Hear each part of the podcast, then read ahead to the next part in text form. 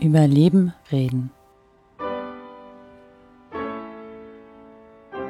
Ein Podcast-Projekt von und mit Nora Hespers in Zusammenarbeit mit dem Bundesverband Information und Beratung für NS-Verfolgte.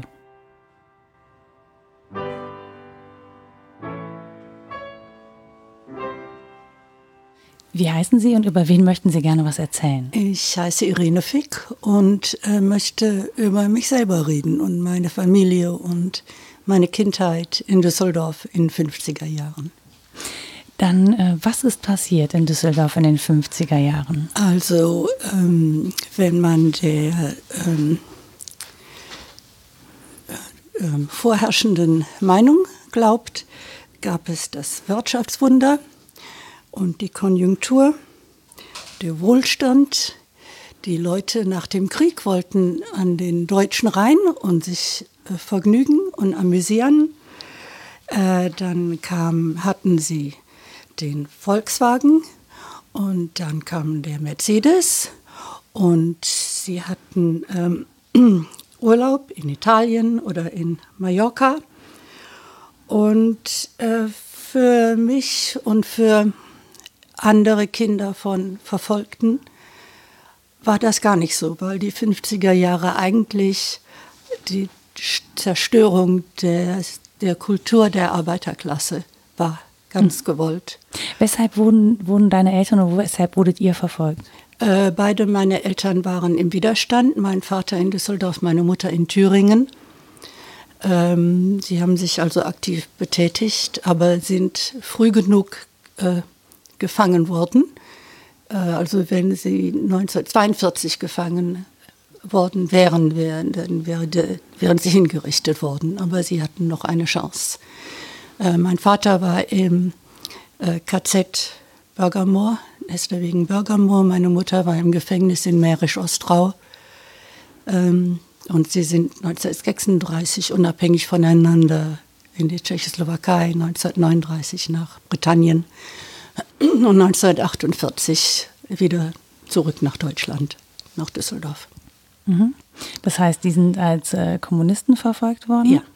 Und was war dann in den 50er Jahren? Warum äh, war das äh, für Sie anders also als für die anderen Deutschen? Das erste war diese ähm, Behandlung, als sie, sie mussten sich ja äh, äh, akkreditieren lassen oder äh, wie heißt das? Ähm, an, der, der, Status musste anerkannt werden, mhm. der Status des äh, Widerstandskämpfers. Und zum Beispiel wurde meine Mutter zu einem Psychiater geschickt, um seine Meinung. Und der Psychiater hatte einen Prozess hinter sich, ist aber mangels Beweisens freigesprochen worden von Ein Prozess wegen seiner Nazi-Vergangenheit. Ja, ja. Und er hat meine Mutter ähm, äh, attestiert, dass sie Verfolgungswahn hat. Mhm. Also sie ist ja verfolgt worden, ne? war ja kein Wahn. Also das war eine Sache. Ähm, dann der, ähm, also wir waren halt nicht an Wohlstand interessiert, sondern mhm. meine Eltern waren daran interessiert, ein besseres Deutschland zu bauen, aufzubauen oder anzuknüpfen an der äh, Solidarität in der Arbeiterklasse vor 1933. Und ähm, Antikommunismus wurde dann immer schlimmer. Also ich glaube, erst wurde Jugendver der Jugendverband verboten, schon 51 oder so. Der Frauenbund wurde verboten. Die Kommunistische Partei 1956 und meine Eltern wurden dann als, als Verräter abgestempelt. Und zum Beispiel äh, Anfang der 60er Jahre haben sie meiner Mutter den Status als Widerstandskämpferin abgesprochen. Und sie hat dann mithilfe der VVN halt ähm, einen Prozess geführt, um wieder äh, diesen, diese Anerkennung zu bekommen und, und damit auch die Rente. War der denn erfolgreich, der Prozess? Der, dieser Prozess war erfolgreich, mhm. in den 60er Jahren war das. Und dann ähm, äh, kam noch die Sache dazu, ähm, wenn als äh, Bundestagspräsident Gerstenmaier äh, ähm, eine Kompensation bekommen hat von 250.000 Mark, weil er äh, nicht früh genug in die NSDAP eingetreten ist, haben wir gedacht, okay, wir, meine Mutter, ähm, mein Vater war schon tot zu der Zeit, wir beantragen eine Studienbeihilfe für mich, mhm. weil ich hätte ja auch früher studiert, wenn die Verfolgung nicht gewesen wäre. Und da hat man, also der letzte Brief war so ungefähr, es ist nicht der Wortlaut, aber so ungefähr, äh, dies wird nicht, die Studienbeihilfe wird nicht ähm, gegeben, weil die Tochter eines Anstreichers äh, nicht erwarten kann, könnte zu studieren. Und so war das damals. Was hat das denn ausgelöst in Ihnen? Also Wut. ich habe den Brief eigentlich, ich habe den Brief zerrissen. Ähm, und dann nachher, als ich mich um die Dokumente bemüht war, wollte ich den unbedingt wieder haben mhm. als äh, Beweis. Und den habe ich jetzt auch. Und ich habe auch einige andere. Also ich habe eine ganze Menge Dokumente zusammengetragen. Und wo wurde das dokumentiert? Das wurde, das, die waren übrigens sehr freundlich. Da war eine sehr, sehr nette Dame im Wiedergutmachungsamt in Düsseldorf. Die hat mir alle die Dokumente zugeschickt. Ohne Bezahlung. Während des Landesstatistische äh, Amte musste man bezahlen. Mhm. Ja. Und äh, hatte das Auswirkungen? Also gab es dann dafür eine Entschädigung oder ist es einfach nur ein Dokument, um jetzt das, ja, erzählen ist, zu können von ja, dieser Ungerechtigkeit, ja, die man da erfahren hat? Ja, ja, das wollte ich dann doch haben, ja. ja. Mhm. Und ähm, wie ging es denn dann weiter? Also was, was waren denn noch für Repressionen, die man erfahren hat, wenn man zum Beispiel äh, Kind einer Kommunistin war? Also ich muss sagen, ich war sehr behütet. Mhm. Ähm, ich weiß, dass andere Kinder äh, äh, Ver Verräterkinder genannt wurden. Und wenn sie sich in der Schule nicht äh, gut benommen haben, dann hat der Lehrer gesagt, was kann man von so einem Kind, von einem Verräter ähm, erwarten. Also mhm. das war bei mir nie, muss ich sagen. Ähm, aber ich glaube, äh, und für mich war das ja auch normal mhm. irgendwie. Und ich wusste, dass wenn jemand äh, zum Beispiel in einem Vortrag Brecht kritisierte, dass das eine dass das nicht, äh, dass das eine politische Sache war ne, und mhm. nicht eine literarische Sache. Ähm, aber ich glaube, ich bin dann immer mehr die, die meine ähm, äh, äh, Bewusstsein mhm. wurde immer klarer, glaube ich.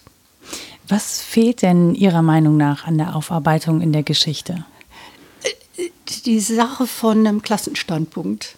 Mhm. Es ist sehr altmodisch, aber ich finde, wenn man sich überlegt, wie die, ähm, die Kinder von den alten Nazis ähm, sehr gemütlich leben, manche von ihrer Herkunft, und wie die, ähm, zum Beispiel wie die Kinder des Widerstandes ähm, des 20. Juli behandelt wurden, mhm. im Gegensatz zu uns im, in, im Ruhrpott oder in Düsseldorf oder in Köln oder in Wuppertal. Ähm, da gab es einen Fond, die wurden auf Privatschulen geschickt, die wurden auf Ferien geschickt und das hat alles mit deren Klassenstand, mhm. mit deren Klasse zu tun, ja. Während für uns ähm, der, der Arbeiterwiderstand ist erstens nicht genug aufgearbeitet worden. Ne? Es ist immer sehr leicht, nach Künstlern zu sehen ne? oder nach ähm, Akademikern, mhm. wie die sich. Äh, aber wenn, ähm, wenn man sich überlegt, dass, ich glaube, ich habe die, äh, die Zahl gesehen, 87, 8, 7, nee, 78 Prozent der, ähm, des Widerstandes bestand eigentlich, wurde von Kommunisten gemacht, ja. Und das ist, ist total verloren gegangen im ähm, Bewusstsein, im kollektiven Bewusstsein. Ist denn von dieser Klassengesellschaft heute noch was da? Also gibt es das immer noch nach Ihrem Gefühl oder ist das äh, abgeschafft worden sozusagen? Gab es da eine Folge draus? Ich wohne nicht in Deutschland, ich kann das nicht so richtig sagen. Also ich glaube, es gibt arme Leute, aber ich weiß nicht, ob man, ob die sich als Arbeiterklasse verstehen. Ich meine, die Gewerkschaften äh, haben, denke ich, ich weiß nicht. Also da, die Frage kann ich eigentlich nicht antworten, weil ich nicht hier wohne. Aber Sie sind ja dann nach England gegangen. Warum war Ihr Wunsch, nach England zu gehen? Das war, weil man wusste nie, wessen Hand man schüttelt. Mhm. Also so ein Unsicherheitsgefühl, ja. kein Vertrauen in das, was in ja. Deutschland passiert. Ja, ja. und äh, auch äh, wenn man mit Leuten zusammengearbeitet hat. Ja, also man wusste nie. Und, und ich habe dann auch Geschichten gehört von Leuten. Da war ich bei einer Firma in, in, in West-Berlin. Und der hat erzählt, wie er in Afrika war für diese Firma und wie er die Leute dort behandelt hat. Ja? Mhm. Und das war mir einfach so. Ich hatte nicht die, die, die Kraft oder so, außerdem war ich ja äh, angewiesen auf den Job. Ich wusste nicht, wie ich mich dazu verhalten, also wie ich denn ähm, mich da verhalten sollte. Manchmal konnte ich, manchmal konnte ich nicht, ja. Mhm.